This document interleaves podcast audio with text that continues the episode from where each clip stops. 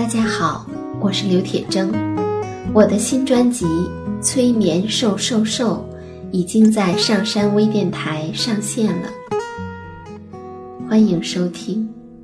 您正在收听的是上山微电台催眠故事会。本节目由上山之声文化传媒与铁铮心理工作室联合出品。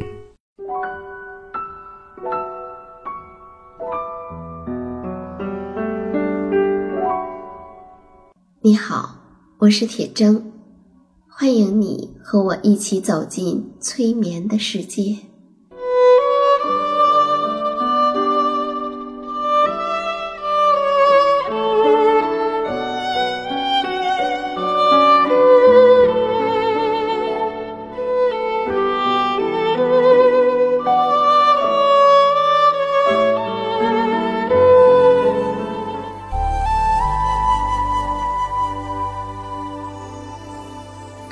催眠并不是催人睡觉的意思，催眠也并不神奇，它是一种特殊的意识状态，在这种状态中，人们的注意力不是跑来跑去的，而是聚焦在某一个焦点上。事实上，催眠就发生在我们身边，每一天。现在，请你坐下或者躺下，调整你身体的姿势，去体会催眠的感觉。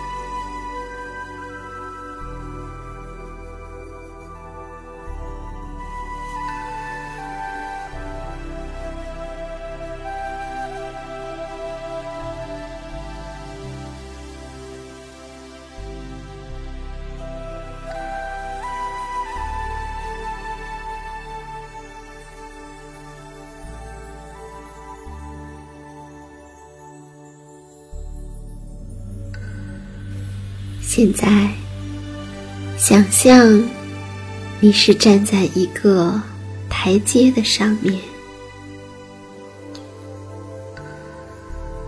那台阶一共有十级，你准备走下台阶，走到地上的草坪。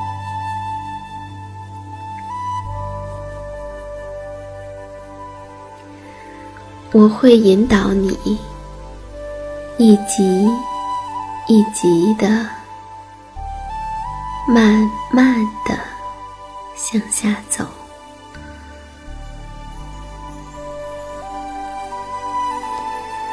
每当你往下走一步，你就会感觉到离你自己。更近了一些，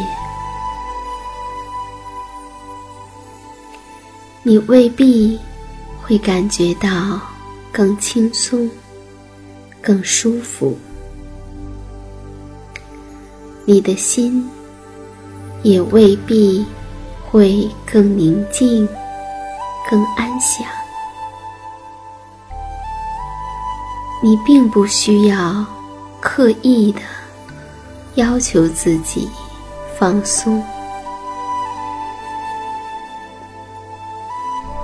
也不需要刻意的让自己达到某种状态，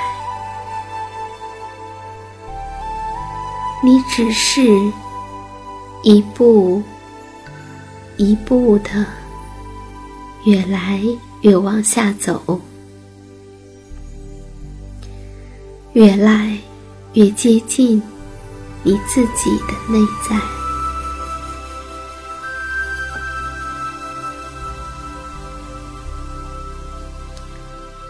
当你走到了下面的草坪上，你会进入到平常觉察不到的潜意识，会想起很多重要的记忆，会对自己有更多的认识，在这里。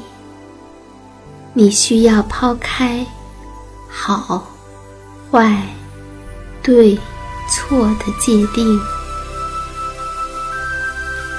无论你想起了什么，无论你的脑海中浮现了什么，你都知道，你只是在走进自己。不要用什么话语去评价、去判断，你只需要去看见、听见就好。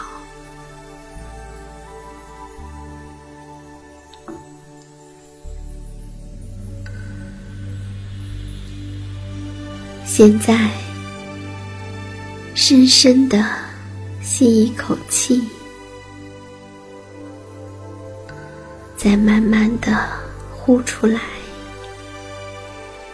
开始向下走，向下走到第一个台阶。或许你会有一点儿不一样的感觉，或许。你还对这感觉不太清晰，或许你并没有什么感觉，都没有关系。继续向下，走到第二个台阶，或许你内心中的。某种感觉清晰了一些，或许它还依然不那么的清楚。或许你的脑海中会浮现一些画面。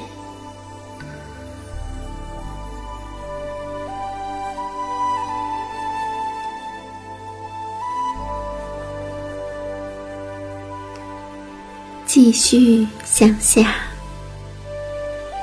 走到第三个台阶，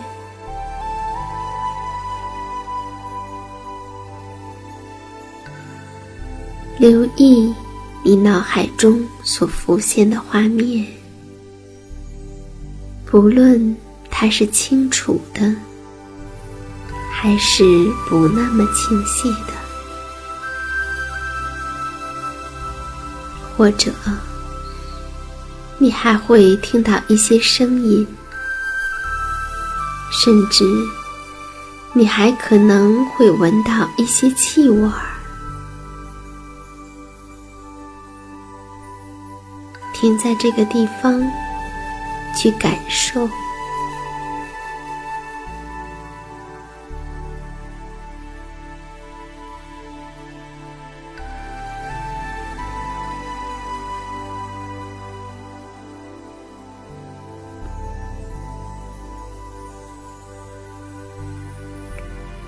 继续再往下走一层，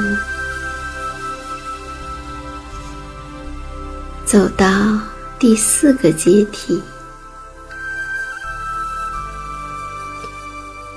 每一个呼吸都会让你感觉到离自己又近了一些。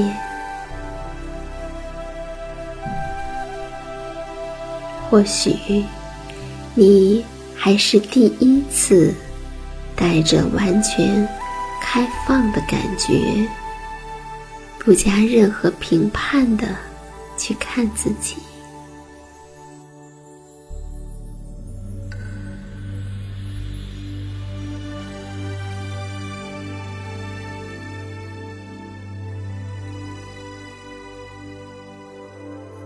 继续再向下，走到第五个阶梯，你越来越深入到潜意识了。你并不需要知道什么叫潜意识，你只知道，不论。有任何的感觉或者画面出现，那同时你都可以听到我的声音。你知道我的声音如影随形的在这里陪伴着你。你知道。这会非常的安全。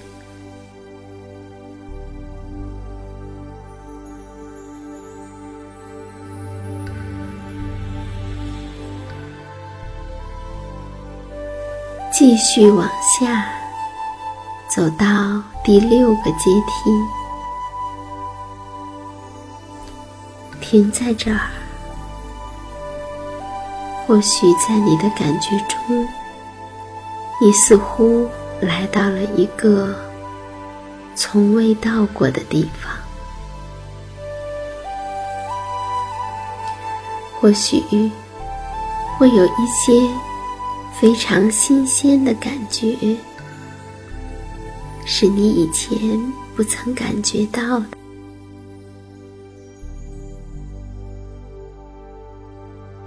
不管是怎样的感觉。熟悉的，或者陌生的，你喜欢的，还是不喜欢的，你都只有好奇，只有关注，只有开放你自己，去迎接他们。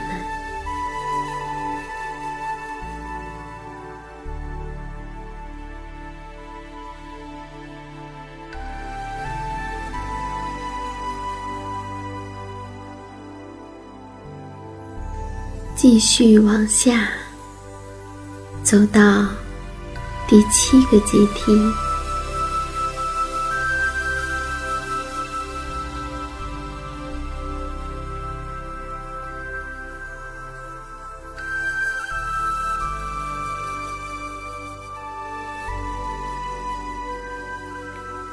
或许你会想起过去的一些事情。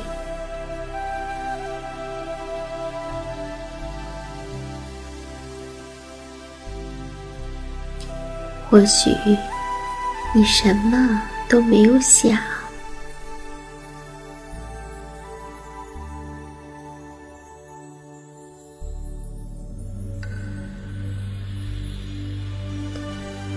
继续往下走到第八个阶梯，你越来越深入到你的内在。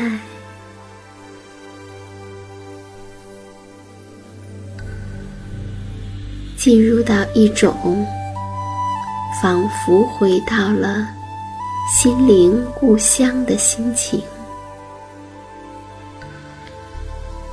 或许你的内心会有一种被触动的感觉，或许你会有些许的感动。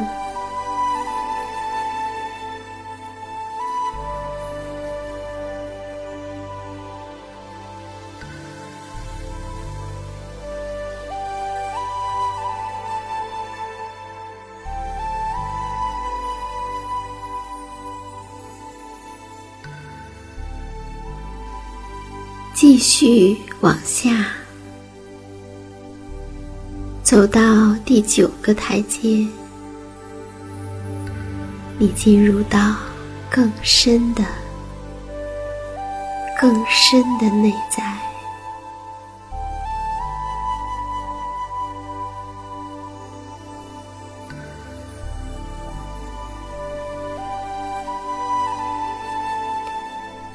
最后，你走到了第十个台阶，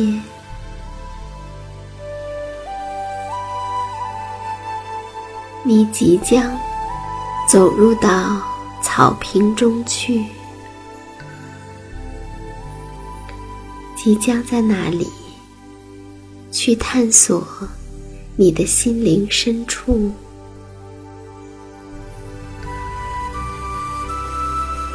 看一看，你会看到些怎样的画面？会听到什么样的声音？会想起哪些尘封已久的事情？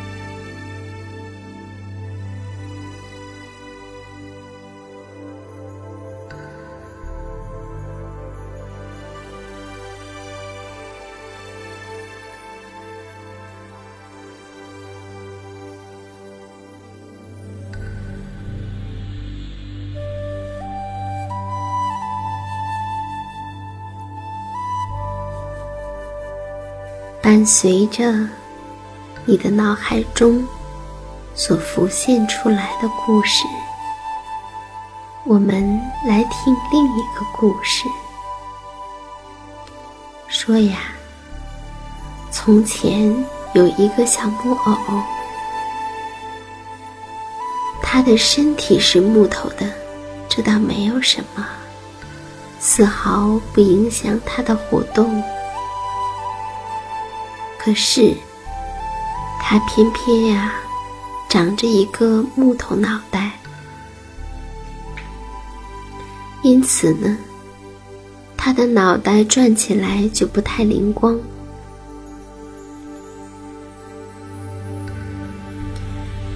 那，他老是会说错话，做错事。小木偶去上学。已经学了好几天数字了，但是当老师问他说：“三的后面是几？”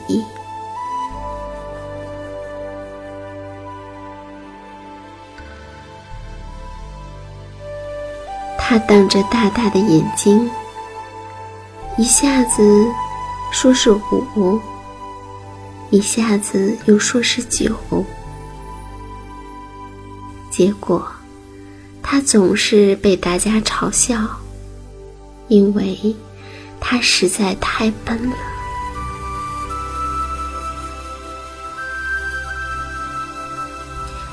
在联欢会上，大家都表演了节目，轮到他，他想要给大家唱歌，可是刚一开口，大家就笑得滚翻在地。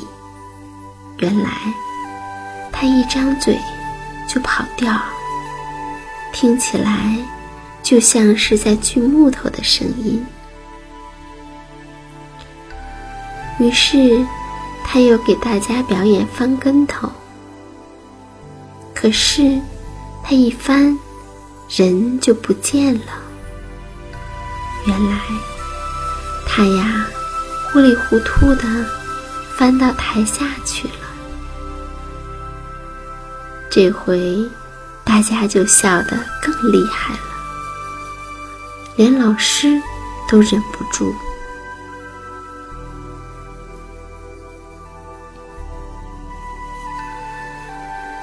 就是这样。别人都觉得小木偶实在是不聪明，他也觉得自己不聪明。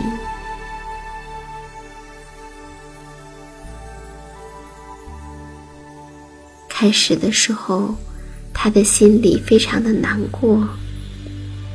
谁愿意承认自己笨呢？所以，他。就把自己封闭起来了，不再在别人的面前去展现他自己，这样他也就不用再出丑了，似乎就没有那么笨了。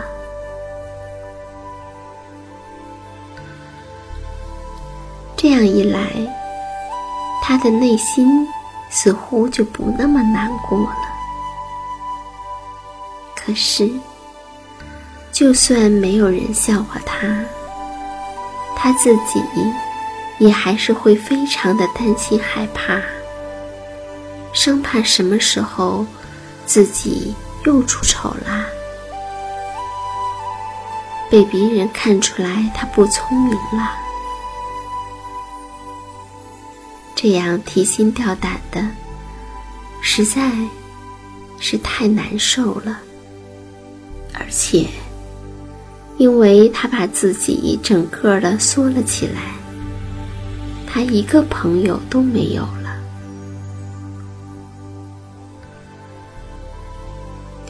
终于有一天，他下了决心：既然自己不聪明，那藏又有什么用呢？想办法让自己变聪明，不就行了？总比现在这样每天缩头缩脑的强吧。于是，他开始想办法，让自己的木头脑袋变得聪明起来。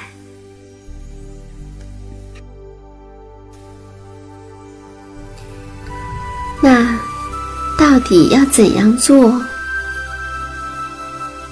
才能让自己变得聪明呢？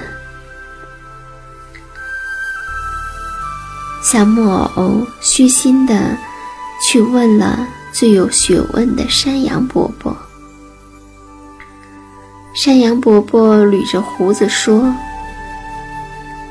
在很远的地方。”有一个专门负责智慧的巫婆，她一定会有办法让你变得聪明的。不过，到她那儿的路可长着呢，也很难走。你怕不怕苦啊？怕不怕危险啊？小木偶说：“只要能够让我变得聪明，我不怕苦，我也不怕危险。”于是，他就上路了。走啊走啊，有一天，小木偶路过了一个菜园。看到兔子奶奶在里面摘草莓，小木偶就过去帮忙。兔子奶奶一边摘，一边数数。于是，他也跟在旁边，一边摘，一边学数数。他们摘了好久，小木偶累得腰都酸了，才终于把整个菜园的草莓都摘完。让他没有想到的是，他以前怎么数也数不会的数字，居然就在摘草莓的过程中学会了。甚至，他不但能顺着数，还能倒着数呢。小木偶高兴极了。告别了兔子奶奶，继续上路，去寻找能够带来智慧的巫婆。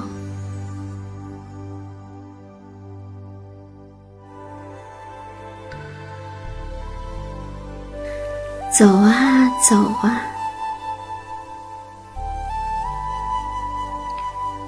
树林里面刮起了风。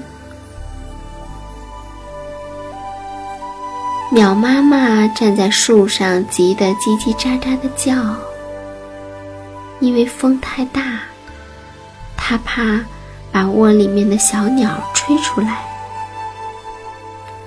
小木偶看见了，就把自己的大草帽送给了鸟妈妈来做屋顶。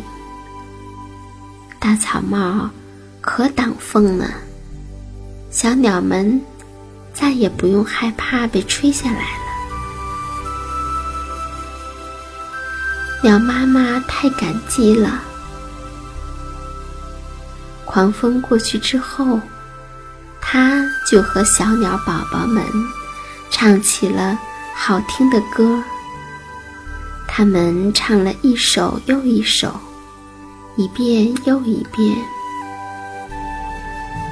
小木偶。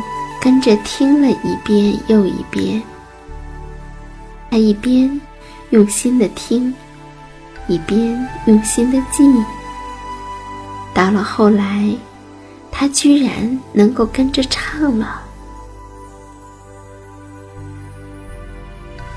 小木偶开心地说：“原来唱歌也没有那么难呀。”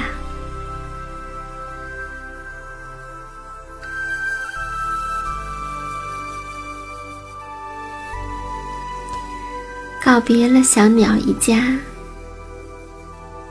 小木偶继续上路去寻找巫婆。他走啊走啊，遇到了一群蚂蚁。蚂蚁说：“我们来做游戏好不好？”蚂蚁们。一会儿排成了字母 A，一会儿排成字母 C，一会儿排成字母 U，然后他们就让小木偶去猜。小木偶开始的时候总是猜错，蚂蚁们就会笑成一团。但是，他们纠正了小木偶之后，又会继续的组成字母，让小木偶来猜。他们玩了很久很久，居然不知不觉的，小木偶就把所有的字母都认得了，一次都不会错了。小木偶高兴极了，他以前总是认了这个，忘了那个。可现在就怎样，他都会认得了。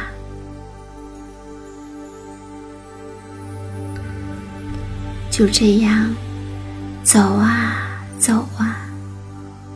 他走了很远很远的路。遇到了很多很多的事，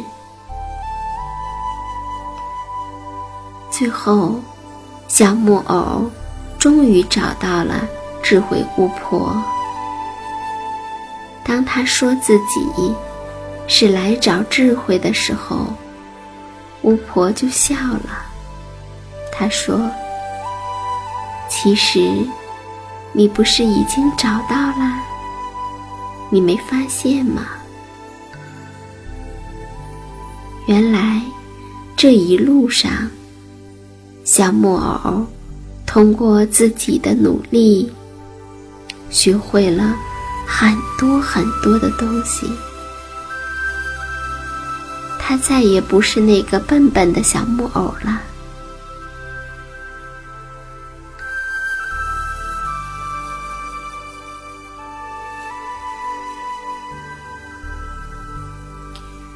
或许，我们每个人都曾经是那个小木偶。或许，我们都曾经在寻找智慧的路上走了很久很久。我不知道这个故事会让你想到什么。如果你想到了什么，那就在接下来的时间里。讲一个你自己的故事吧。